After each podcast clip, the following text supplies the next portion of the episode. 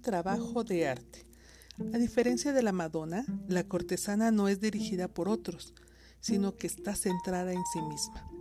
Esto puede ser una sorpresa para aquellas que vieron la adaptación como la negación de sí mismas.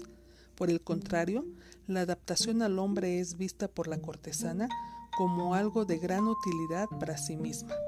La cortesana se ve a sí misma como una obrera de arte, pintándose, desplegándose de tal forma que mejore e incremente su belleza natural y así satisfacer el ideal femenino del sexo opuesto. En términos jungianos, ella ha perfeccionado el arte de aprisionamiento o captura de la proyección del ánima del hombre. Esto es, ella da vida a su percepción idealizada de la femineidad.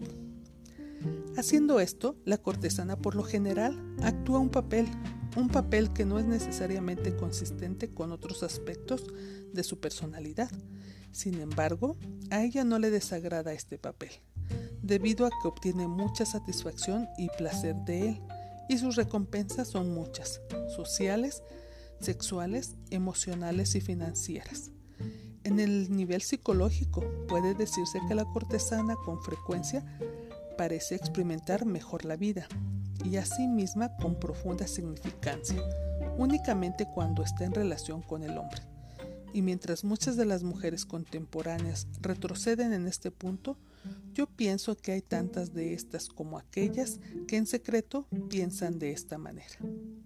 La mujer que desea aceptar sus aspectos de cortesana debe estar dispuesta a operar en dos niveles, siendo el primero aquel que el hombre espera que ella satisfaga y el segundo aquel en el que ella se experimenta verdaderamente a sí misma como persona. En tiempos más antiguos, el primer nivel era el único en el cual ella se atrevía a manifestar su comportamiento. El segundo era sentido en secreto, nunca públicamente expuesto. Hoy en día las cosas son diferentes.